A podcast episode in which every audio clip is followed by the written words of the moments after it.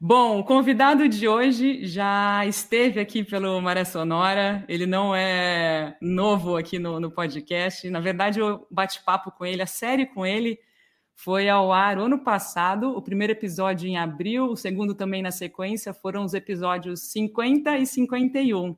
Oh. E muito legal ter a chance de conversar com, com Lisandro de Almeida de novo, que está dando um super rolê de bicicleta pela Europa. Lisandro, seja bem-vindo novamente ao Maré Sonora.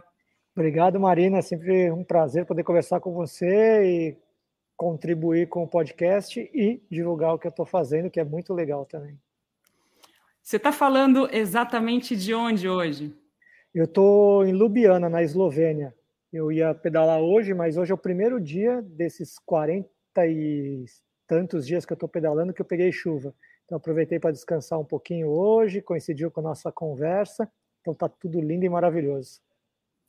Quando a gente conversou da outra vez, em abril, você falou sobre o projeto dos mares às montanhas e agora você está literalmente na estrada, né, realizando esse projeto. O que, que aconteceu de, de, assim que você pode contar de lá para cá, resumidamente? Assim, que eu sei que foram várias coisas, mas que, que você pode recapitular para o pessoal que não escutou aquele podcast, só para situar a galera que não conhece o projeto dos Mares às Montanhas, Lisandro?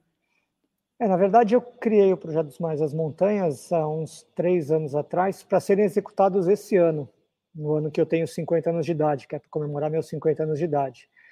A ideia toda veio de, um, de uns exames médicos que eu fiz que deram um pouco errados e balançaram um pouco a cabeça.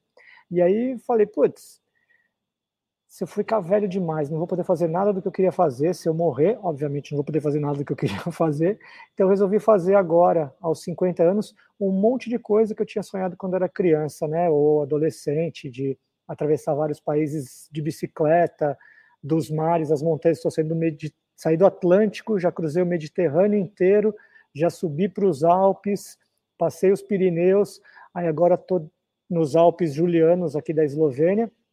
Daqui eu vou descer para a Croácia e voltar para o Mar Adriático do lado italiano, para a Grécia e voltar para os Alpes depois. Né? Então eu vou cruzar vários mares e montanhas nessa etapa do projeto. E você está viajando com uma bicicleta. Conta um pouquinho do seu veículo aí, que é inseparável nesses dias de estrada. É, putz, a bicicleta é uma coisa que entrou na minha vida muito forte. Quando eu era Moleque, eu adorava pedalar, só que aí eu fui morar em Fernando de Noronha, onde ainda moro, né, oficialmente. E lá para andar de bicicleta é pequeno, né? Você tem 7 quilômetros a estrada, então a minha bicicleta não é mountain bike, então, então fica muito mais restrito, né? 7 km para lá, 7 para cá, acabou a estrada, então você não anda muito. Aí eu vim para a França fazer um curso de francês para aprender um novo idioma, e aí eu comprei uma bicicleta e comecei a pedalar tem uns 3, 4 anos. Aí, putz, quando você sai de uma ilha maravilhosa que tem todo o interesse marítimo e mergulho, que era tudo que eu fazia, kitesurf, quando cheguei aqui na Europa, vi a quantidade de montanha, de caminhos, de trilhas, de estradas para bicicleta, falei, nossa, estou num outro paraíso, agora o paraíso do ciclismo. Né? Então, comecei a pedalar tem uns 3, 4 anos, comecei a fazer viagens de bicicleta, porque eu não sou muito de competição, acabei fazendo uma ou outra só para entender como que é, né? Fiz um, um triatlon também, um meio Ironman, que eu nunca tinha feito nenhum triatlon, para entender um pouco mais a bicicleta, mas eu me encaixei assim com as viagens de bicicleta. Então agora eu já estou, hoje eu fiz, ontem, completei 4 mil quilômetros. Eu saí de Lisboa, com tudo na bicicleta, barraca, saco de dormir, é, bagagem toda, né? Um pouco de comida que eu vou comprando ao longo da viagem, roupas, tudo. Saí de lá 45 dias, 4 mil quilômetros depois, eu estou aqui em Ljubljana. E a sua bicicleta? Fala um pouquinho especificamente de qual que você optou por essa viagem, conta um pouquinho das partes técnicas e curiosidades que a gente, aliás, eu vou deixar uns três pontinhos aqui, depois eu coloco os links do seu perfil no Instagram, que o Lisandro faz uns stories muito legais, muito engraçado, na real, mostrando alguns perrengues aí desde o começo lá em Portugal. E aí o pessoal pode acompanhar você nesse, nessa sua viagem muito bonita pelo Instagram, pelo Facebook também, né? Você está nos também. dois. E... Mas aí conta um pouquinho dessa bike. Como é que é essa, essa magrela? É. Eu tenho duas bicicletas que eu uso para viajar, né? Quando eu fiz ano passado a travessia dos Pirineus, eu fiz com uma bicicleta normal, dessas de estrada, que a galera usa para treinar em rua, né? Porque era muita montanha, acabei optando só por asfalto. Essa bicicleta que eu estou agora é uma bicicleta super simples, que é uma bicicleta de gravel, ou gravel, depende de onde você está, como você quer falar, é tudo a mesma coisa, né? Escreve G-R-A-V-E-L, aí a pronúncia vai por conta própria. Ela é um ela pode ser considerada uma bicicleta de mountain bike dos anos 90, que os caras estilizaram, botaram um guidão de bicicleta de ciclismo de estrada e botaram para a guerra, né? Ela é super forte, né, para aguentar peso, essas coisas todas, e tem a possibilidade de botar uns pneus mais grossos, que ajudam bastante quando você está numa estrada que não é de asfalto, né? Porque eu tenho pegado muita roubada aqui, em estrada de pedra, estrada de terra, trilha, até peguei single track, que não é muito bom com single track é quando só passa uma, uma pessoa por vez, né? Single track com bagagem é meio complicado que ela vai enroscando, mas a minha bicicleta é uma gravel que é super boa para isso que eu estou fazendo, né? Eu acho até que é ideal, melhor até do que mountain bike, porque eu acabo pegando bastante asfalto e ela é como se fosse um híbrido entre as duas, né? Entre a mountain bike e a bicicleta de ciclismo de estrada. Porque a mountain bike, a diferença que ela seria, acho que além do. Me corrija se eu estiver falando bobagem, mas a, a largura do pneu e o fato de ter amortecedor, é isso? Na frente? Não, o fato de ter amortecedor é bom, né? Porque você tira um pouco da vibração. A minha bicicleta é uma gravel de alumínio, que não é das melhores. O ideal seria que ela fosse de aço, porque absorve mais a vibração do guidão, né? Como ela não tem amortecedor. O alumínio ele é muito rígido, então às vezes chega a doer o punho de você ficar muito tempo ali em umas estradas que não são realmente asfaltadas, né, que você vai pegando muito pedregulho, coisas assim. Mas a mountain bike, eu não sou, já pedalei muito de mountain bike, mas o guidão é muito mais largo, né, então eu não tenho muito conforto para guiar com, com, o braço mais aberto, prefiro mais o, aquela posição da bicicleta de estrada. E também o pneu ele é muito importante, porque o mountain bike, o pneu ele é de cravo, né? Então, quando você está na trilha, ele é perfeito. Quando você está no asfalto, ele te segura um pouco, então o rendimento não é tão bom. Por outro lado, a da, a da Gravel que eu botei, eu estou com um pneu liso, que é mais para asfalto do que para trilha. Então, quando eu pego as trilhas, ele sofre um pouquinho, né? Que ele patina, ele não dá aderência. Em Portugal, logo no começo, eu peguei uma parte que era meio de areia, ali perto de Comporta. Peguei uma parte que era meio de areia, que a bicicleta não ia, porque eu não tinha cravo, né? Era um pneu liso que patinava, acabei tendo que empurrar a bicicleta com 16 quilos de bagagem durante 8 quilômetros. Foi um sufoco desesperador. Mas é, você não pode ter tudo nesse mundo, né? Ou você vai para o asfalto, ou você vai para o outro. Então eu tentei ter uma bike que faz os dois e um pneu que é mais para o asfalto, que a maior parte da viagem, tipo acho que uns 80%, 75% é asfalto. Então eu privilegio o meu conforto no asfalto do que meu do que meu conforto na trilha, né? E só mais uma pergunta mais técnica. Eu te faço isso porque você está sendo um, um, influenciador na minha vida ciclística. Eu tenho. Aqui na Itália, como você viu, é sensacional para dar esses rolês de bike, né? E eu estou super tá empolgada. É, eu estou super empolgada em dar esses rolês por aqui. E aí eu fiquei pensando, eu vou aproveitar esse podcast para tirar algumas dúvidas técnicas. E acho que a galera, se alguém estiver também nos ouvindo e com alguma curiosidade, talvez possa ser legal para esclarecer também, né, para alguma pessoa. Mas e é legal o... aqui no podcast também que depois você pode deixar quem tiver alguma coisa mais acrescentada do que eu estou falando ou não achar que é exatamente isso, pode ir lá escrever embaixo, né? Já vira até um, é.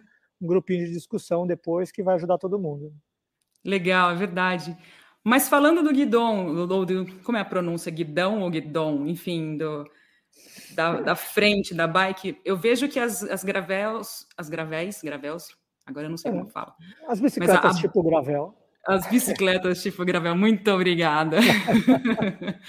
Elas têm essa parte da frente estilo Caloi 10, né? Estilo bike de estrada. É uma coisa assim da gravel específico? É, é. E ela não é tão tipo de estrada, os caras resolveram fazer uma coisa meio híbrida também, que é a bicicleta do guidão de estrada, o guidão ele sai meio reto aqui assim, né? Da gravel ele sai meio abrindo uns 30 graus, né? Porque aí você tem um pouco mais de largura quando você quer pegar uma estrada que balance mais, você segurando embaixo, ela dá um pouquinho mais de abertura para o teu ombro, né? Aí é muito mais do do hábito, né? Eu conheço muita gente, até teve, eu encontrei com um pessoal há dois anos atrás, fazendo caminho de Compostela, que eu era o único de gravel, todo mundo de mountain bike, né? Então é mais uma questão de conforto. Eu, particularmente, não gosto de pedalar com o braço aberto. Aqui eu gosto de pedalar mais sempre um pouco mais na largura do ombro aqui, que às vezes eu descanso um pouco o braço e eu vou tendo mais posições no guidão para relaxar um pouco as costas e o ombro, né? Mas o guidão ele é um, muito mais parecido com o da de estrada do que com o da mountain bike. E você está você tá fazendo uma viagem é, com carga, né? Quantos quilos você está levando? Como é que está essa função aí? É desesperador. Sempre que a gente acha que tem experiência, a gente vê que não tem experiência, então é bom você fazer de novo para ganhar mais experiência, sabe? Então, eu estou achando isso cada vez melhor. Eu já fiz essa minha quarta viagem, pode ser que eu da quinta viagem, vai, mas a primeira eu fiz do Farol de Santa Marta aí no, no Brasil até Floripa, mas aí foi em 90 e pouco, fiz uma mountain bike de Havaiana com mochila nas costas, né? Foi tipo nem conta. Aí a primeira que eu fiz foi de Nantes na França até o deserto de Bardenas, na Espanha. Aí eu levei um barraca, tudo. A segunda que eu fiz era o caminho de Compostela, então eu não levei barraca. Na travessia dos Pirineus também não levei barraca. Então nessa resolvi levar mais coisa, porque a minha ideia inicial era fazer 4 mil quilômetros, né, e chegar até a Croácia, que eu acredito que eu chego na Croácia daqui dois dias, em teoria acabaria a minha viagem. Mas como achei super legal, eu resolvi aumentar a viagem e fazer como Júlio Verne, levar 80 dias de viagem. Então resolvi dar uma aumentada no meu roteiro, ir até a Grécia e depois tentar voltar até a França. Aí, por conta da viagem ser mais longa, então você pensa em levar mais peso, né? Mais coisa. Então, eu estou trazendo barraca, saco de dormir, colchonete inflável, meu computador para poder trabalhar no, nas horas de necessidade que precise de escrever os projetos que eu escrevo, de editar a imagem, de responder e-mails mais complexos que eu não posso responder pelo, pelo celular. Então, eu acabei trazendo muito mais peso. Quando eu saí de Portugal, eu saí com a bicicleta com. A bicicleta, minha bicicleta pesa 11, eu estava com mais 22 quilos de bagagem, que é uma coisa absurda, porque eu peso 70, estava levando 50% do meu peso nas minhas pernas a mais, né? O que também me deu uma pequena lesão no tornozelo esquerdo, que já estou tentando cuidar dela. Cheguei em Valência, foi em Valência? Cheguei em Sevilha, na Espanha, falei, cara, não dá para carregar esse peso todo. Aí eu peguei, mandei de volta para casa de um amigo meu em Portugal, 7 quilos, fiquei com bem menos coisa, né? Até agora ainda acho que eu tenho bastante coisa, né? Porque a barraca eu acabo não usando tanto, uso de vez em quando, então está sendo útil. E o computador também, né, que tem o seu peso, eu acho que ainda daria para aliviar mais uns 4 quilos, até mais, uns 5 quilos, que ficaria bem mais tranquilo de levar. É, eu ia te perguntar exatamente essa história da barraca, porque eu, eu tenho visto que você está ficando em, em hostel, em albergue, enfim, como é que está sendo essa logística aí? Você decide um dia antes? Como é que você está lidando com essa parte de onde vai dormir na, na próxima noite? É. é, tem sido bem legal, porque como eu estou sozinho, então se eu errar, se eu errar de caminho, se eu me perder, se eu decidir mudar, não tem muita pessoa para discutir comigo, né? Não sei eu mesmo. então fica muito mais fácil de fazer, de tomar as decisões. Eu queria passar no começo pelo Piemonte, uma cidade chamada Osasco, como eu nasci em Osasco, São Paulo, eu gostaria de passar por lá. Mas quando eu cruzei a fronteira ali da Itália, estava chovendo muito nos Alpes, né? Então eu resolvi descer. Então eu desci para San Remo, fui descendo para Gênova, aí eu vi a chuva subir para Milão. Então eu vou adaptando o meu dia de acordo também com a meteorologia, né? Porque pedalar na chuva é desesperador, né? E aí eu vou sempre vendo a logística do dia seguinte, tipo, ah, meu plano inicial era passar, já mudei três vezes de roteiro por conta de chuva, né? Tá chovendo nos Alpes, eu desço por baixo dos Alpes, tá chovendo embaixo, eu volto para os Alpes, né? Então eu vou sempre dessa forma. Os campings aqui na Europa, eu acampei selvagem uma vez, as outras vezes eu tenho, quando eu fico em camping, os caras me cobram o mesmo valor que um albergue me cobra. Então eu estou preferindo ficar em albergue, porque pô, tem a cama pronta ali, tem chuveiro, tem tudo bem mais tranquilo do que um camping, né? Além do tempo de você montar a barraca, desmontar a barraca, todas essas uhum. coisas, né?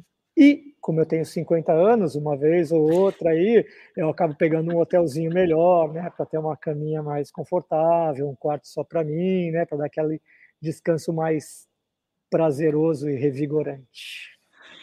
Então, como a gente está falando sobre esse, esse aspecto é, acomodação, eu estou sabendo já que rolaram algumas roubadas aí, umas surpresas não muito legais, umas é, aventuras esquisitas nessas acomodações. Vamos direto então para o engraçado. O que, que rolou já de, de surpresa não legal nessa história que você comentou comigo sobre uma história de um dono maluco aí? Como é que foi aquela história, Elisandro? É. Nossa, tem nos hotéis é tranquilo, porque eu pego meu quarto sozinho, então não passa nada, né? Teve uns albergues que eu peguei uma galera que roncava sete vezes mais do que eu, sete vezes mais que um rinoceronte. Teve dia que eu não consegui dormir, saía quatro, cinco horas da manhã e indo embora.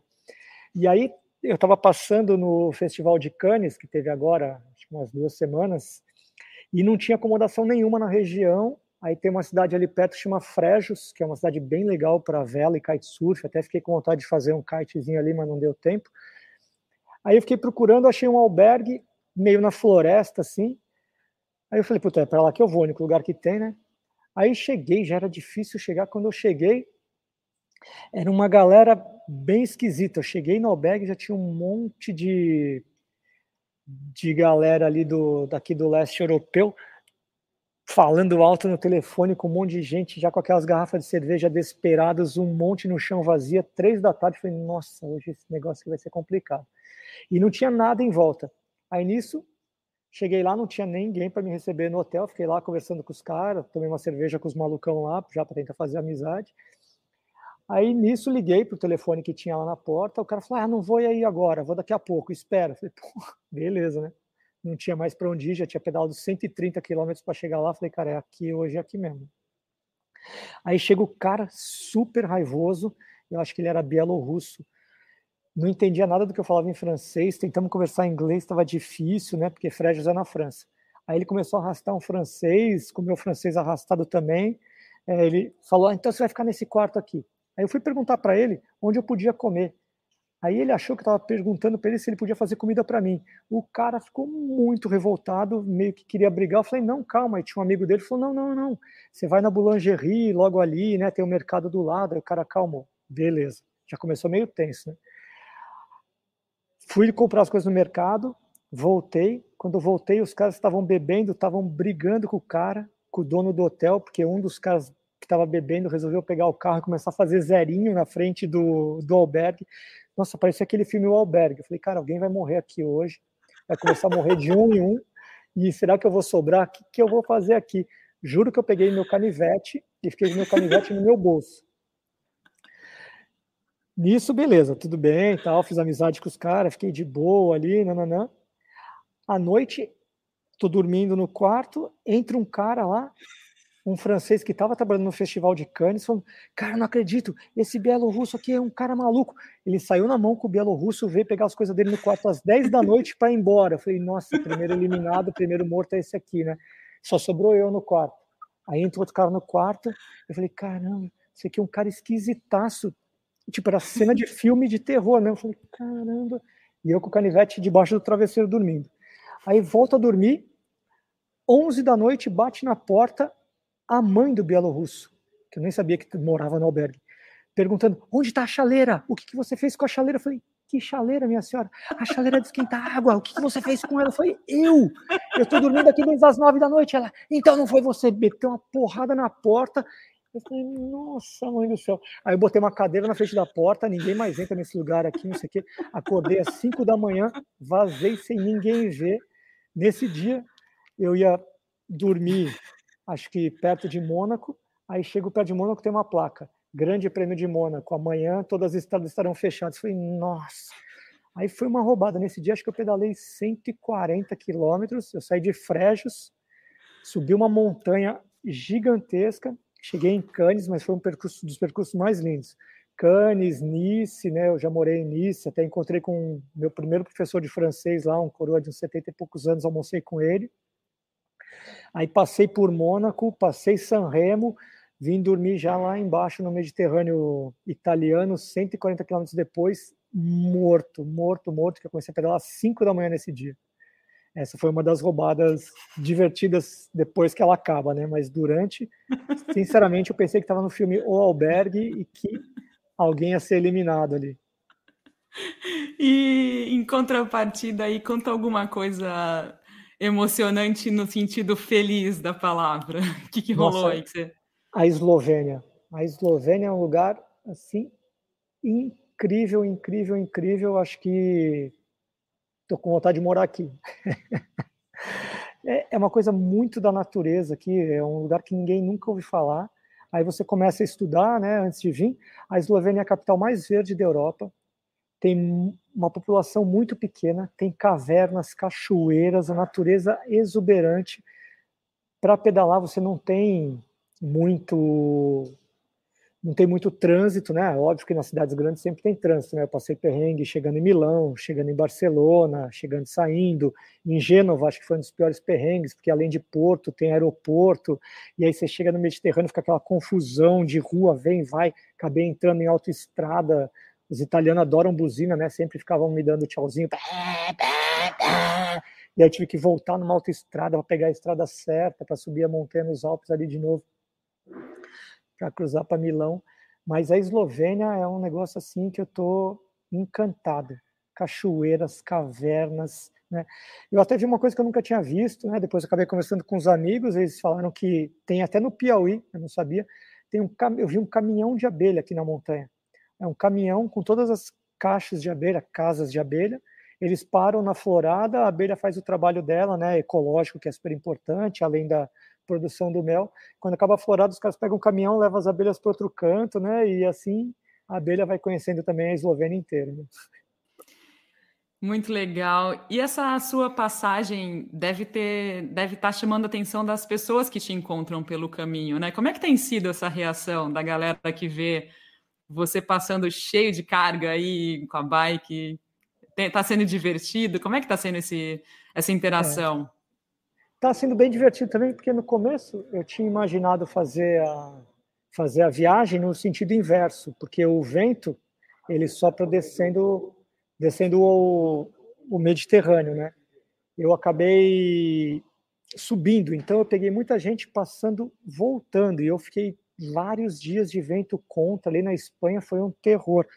Eu até fiz um teste, eu comecei a subir, estava subindo forte, pedalando 17, 18 km por hora. Eu falei, cara, eu vou voltar um quilômetro. Quando eu virei, peguei o vento de costas, eu fui a 32, 33.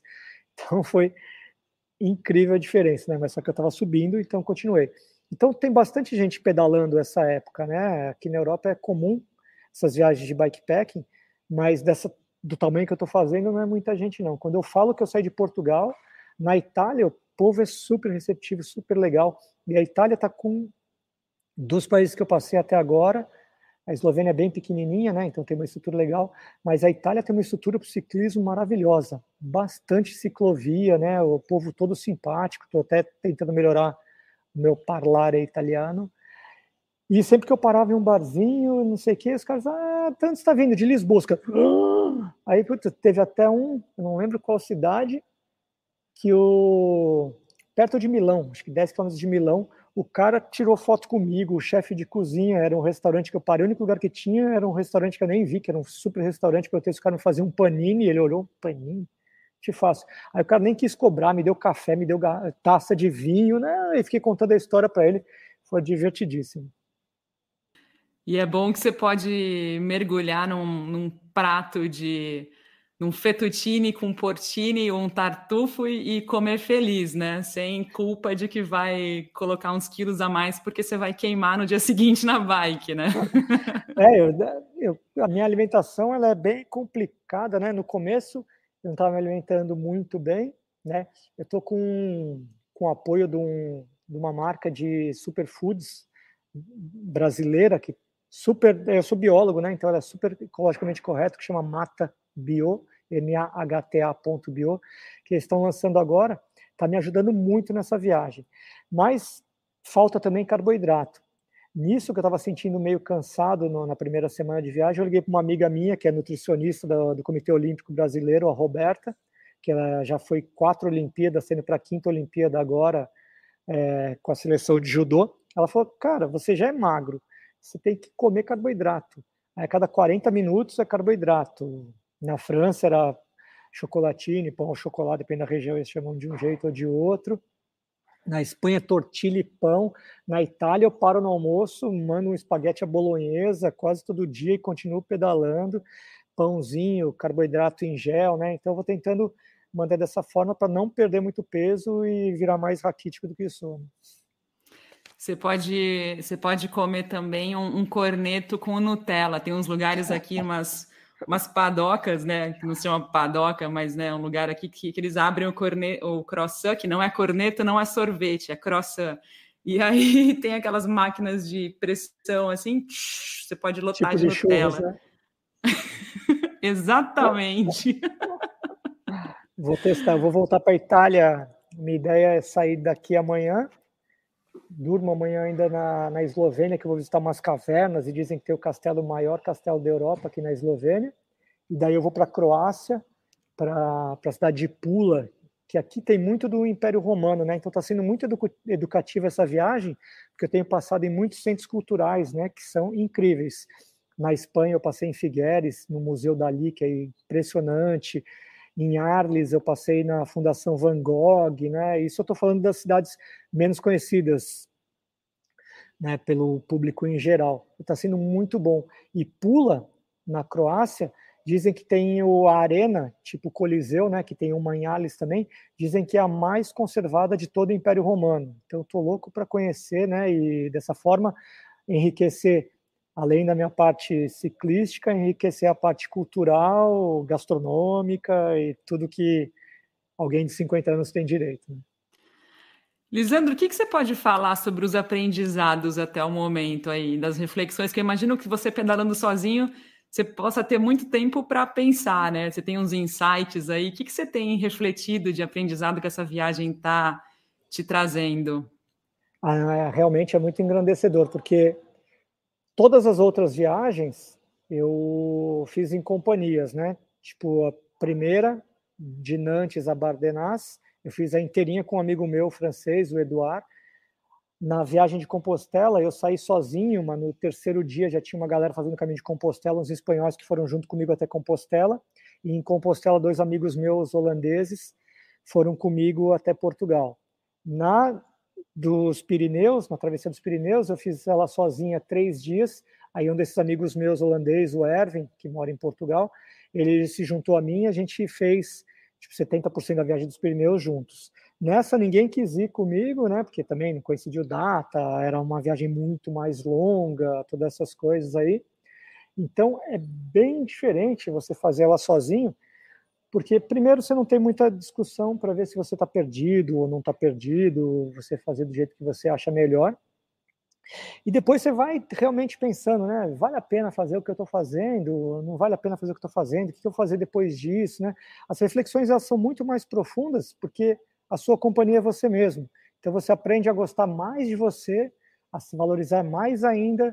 Você tem uma autoestima não pejorativa, mas uma autoestima mais forte, porque você tem que resolver os problemas com você mesmo, né? Você não tem para quem perguntar, para quem ligar, para quem fazer, então você resolve com você mesmo. Você tem as imagens lindas que você vê, eu fotografo, mas a minha fotografia, como eu já falei num post meu quando eu estava em Arles, que é o berço da fotografia, né, onde morou Van Gogh e Gauguin, eu não consigo exprimir tudo o que eu estou vendo na minha fotografia.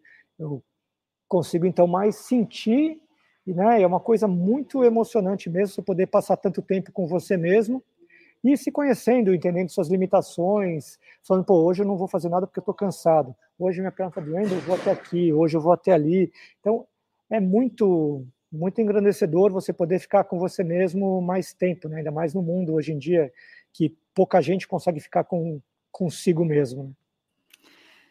Bom, você falou dessa história de registro de imagem. Você, nos seus stories e nos seus posts nas redes sociais, você faz muito registro na bike. Como é que você faz aquilo e não toma um capote? Como é que é a, na prática? É. Você está usando uma GoPro? O que, que você está usando? Conta um pouquinho disso. Então, eu estou até com raiva de mim mesmo, porque eu tenho uma GoPro, comprei uma GoPro novinha, novinha, só que a minha bagagem da frente da bike eu não consegui instalar ela, porque o meu, meu a minha maleta do guidão, ela é alta, então não permite botar GoPro. Então eu vou fazendo tudo com o celular. Então eu vou pedalando, guiando com a mão esquerda e filmando com a mão direita ou vice-versa, dependendo do lado que eu estou achando mais interessante, né? É, eu já quase tomei uns tombos, né?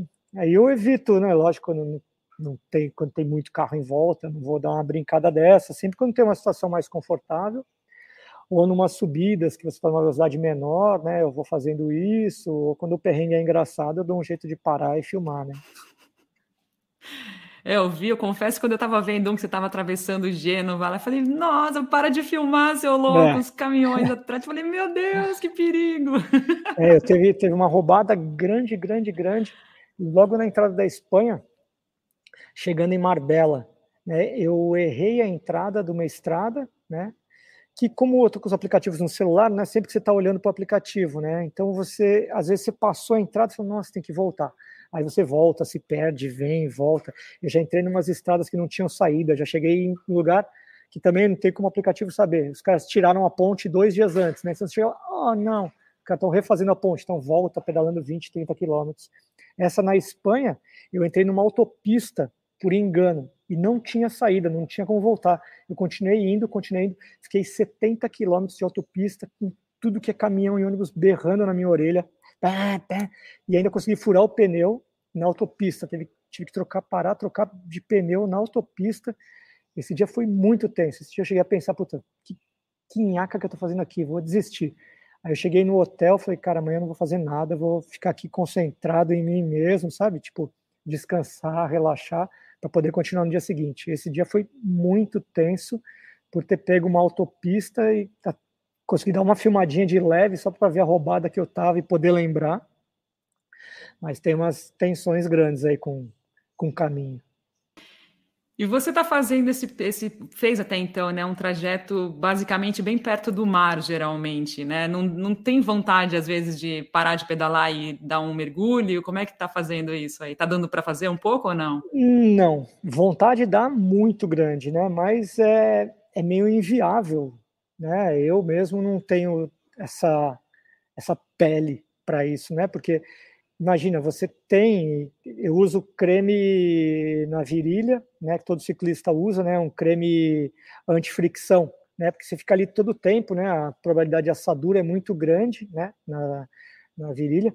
Então, imagina, você cair no mar salgado, botar uma bermuda salgada e voltar para pedalar mais 80 quilômetros, 50 quilômetros que seja, é quase um suicídio, né? Então eu olho, tipo, ver com os olhos lambe com a testa, né? Fica ali. Eu dei um mergulho no lago de.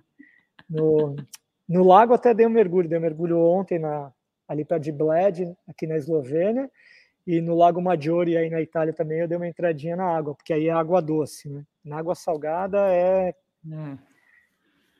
É, é corrosivo, né?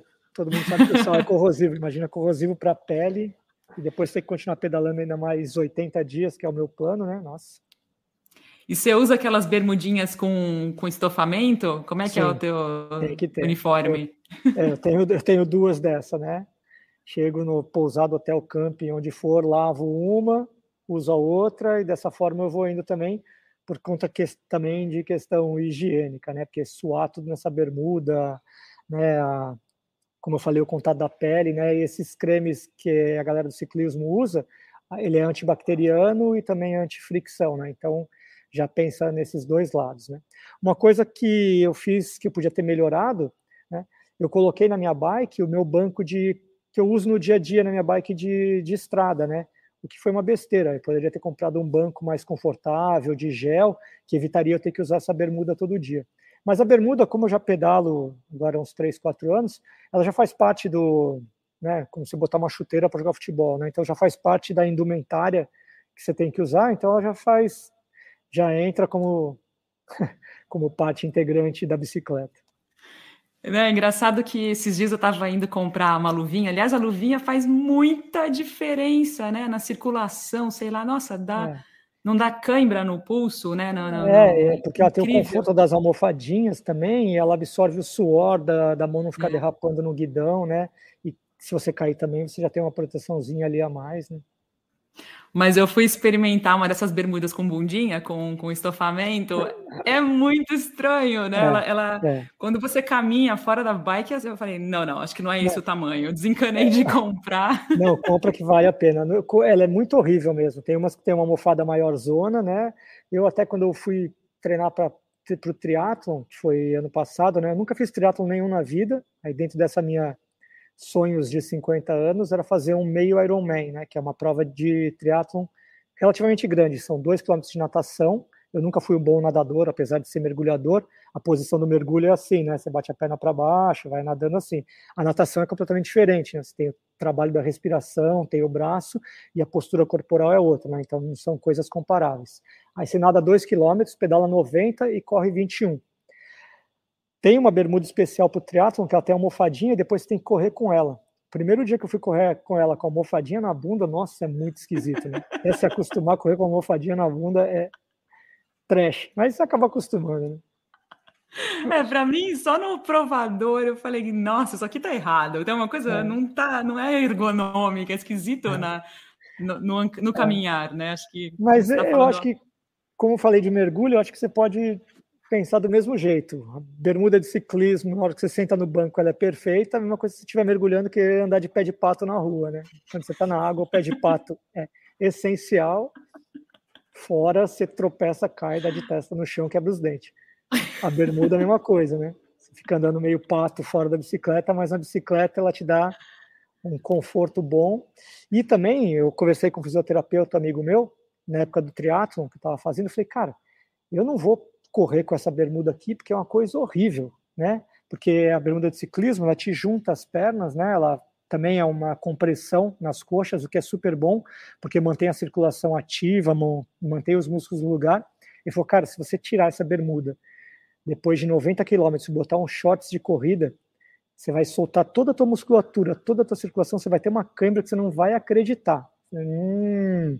Então você continua com a mesma bermuda, porque ela continua mantendo a tua circulação ali, continua mantendo tua musculatura pressionada, então ela acaba te ajudando também no pedal, né? No caso da bermuda de triatlon, tanto no pedal quanto na corrida, e a bermuda do ciclismo ela te ajuda muito no pedalar, porque você mantém a perna mais rígida, sabe? Então ela evita cãibra, mantém a tua circulação funcionando corretamente, do que se você tivesse a bermuda, você acaba, sei lá, pressionando algum nervo, né, pode atrapalhar a tua circulação e facilitar a cãibra nas pernas, né? Bom, a gente está aqui quase terminando o nosso bate-papo. Antes de te fazer uma última pergunta, eu queria dar um recado para a galera que estiver nos ouvindo. Esse podcast está sendo gravado no dia 9 de junho, mas vai ao ar no dia 20 de junho. E aí, na sequência, vai rolar uma série comigo a bordo de um veleiro lá na Noruega. Estou indo para a Noruega. Quando esse podcast for ao ar, eu já vou estar a bordo. Então, esse recado é só para dizer para a galera que nas próximas semanas os podcasts vão ser um pouquinho diferentes. Vai ser Marina falando, eventualmente com o skipper e com outras pessoas que eu encontrar no caminho mas provavelmente vai ser vão ser episódios mais simples, sem musiquinha, porque eu não vou ter recurso para. Enfim, eu vou estar no meio do, dos fiordes da Noruega e eu acho que vai ser uma coisa mais crua, mas com um conteúdo que eu espero que possa agregar para quem ouvir. Então, o recado é esse: metade de julho e metade. Não, desculpa, metade de junho para metade de julho, Maria Sonora na Noruega. Que demais, hein? Se eu tivesse um pedalinho, eu ia te acompanhar. um de cisne negro, assim, pedalando. Putz, eu vi uns no Lago de Garda que eu fiquei com vontade de comprar um. Tinha um de Fusca com escorregador. Impressionante o pedalinho. De Fusca? Vou comprar, vou comprar um para levar para Noronha. Vai ser o primeiro pedalinho de Noronha. Vou ficar dando volta na ilha descendo escorregador. Aí você pode cobrar em euro, né, para galera que quiser. Ô, Lisandro, e dá um recado aí para o pessoal, que eu sei que apoios são bem-vindos, né? Que você está aí com os apoios. Se você quiser contar um pouquinho dos seus apoiadores e deixar um recado aí para a galera que pilhar para te dar uma força aí nessas pedaladas futuras, quais são as mensagens que você gostaria de passar? Pô, legal. É, eu tenho hoje em dia o apoio do Mata Bio, que é uma marca de superfoods, como eu falei, super boa, né? Um material, uma alimentação super saudável, que tem um envolvimento com a produção na Amazônia também com a população de uma maneira não extrativista, de uma maneira super legal, cooperativista, e tem sido super excelente para minha alimentação durante toda essa jornada que eu estou fazendo. E eu estou com um apoio francês também de CBD, que é canabidiol, que também tem sido ótimo para recomposição muscular, para relaxamento muscular, para como anti-inflamatório, para dormir à noite também, chama Jane Hemp House. Merci Jane Hemp House, c'était super, je l'utilise presque tous les jours, non, en fait, tous les jours, et ça m'aide beaucoup. Mandei em francês aqui, caso ela ouça, né? É bom os apoiadores estarem sendo falados. E a minha ideia desse projeto agora é terminar essa parte, e eu tenho duas outras partes ainda muito grandes e difíceis, né? No final do ano, eu quero escalar uma montanha de 7 mil metros, praticamente 6.900, no deserto do Atacama, que chama, chama Orros del Salado.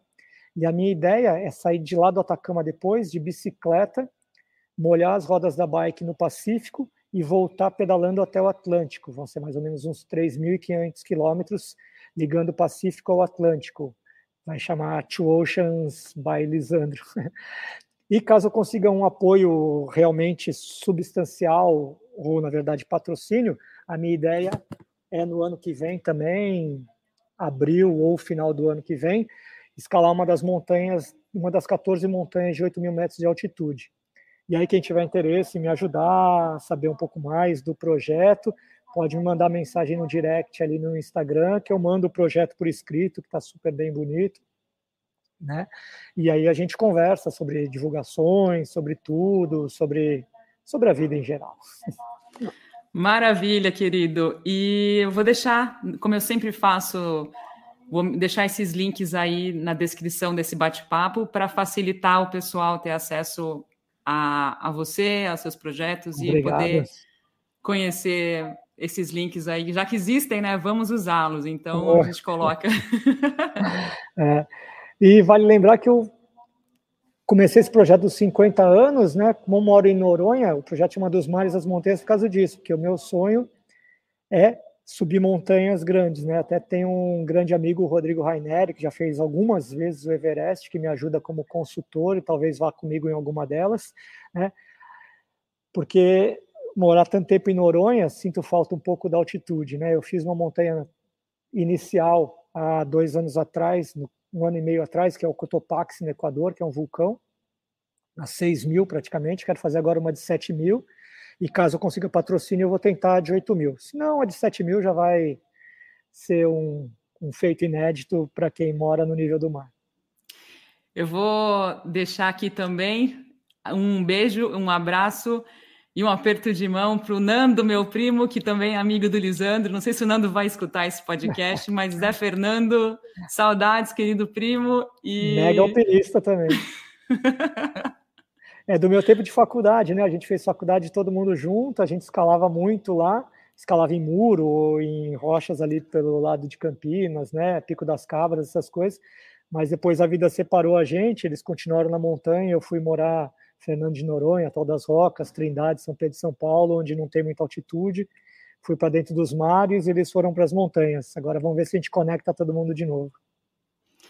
Maravilha, Lisandro. Super obrigada. Um prazer grande tê-lo aqui no Maré Sonora de novo e volte aí tendo novidades, tendo mais aventuras. Essa história aí do Pacífico para o Atlântico é sensacional. Parabéns pela sua iniciativa e pela sua vida inspiradora. Obrigado, obrigado, Marina, pela oportunidade de poder falar com você, que já virou uma grande amiga, e de falar com todo mundo aí que acompanha esse super podcast Maré Sonora. Valeu.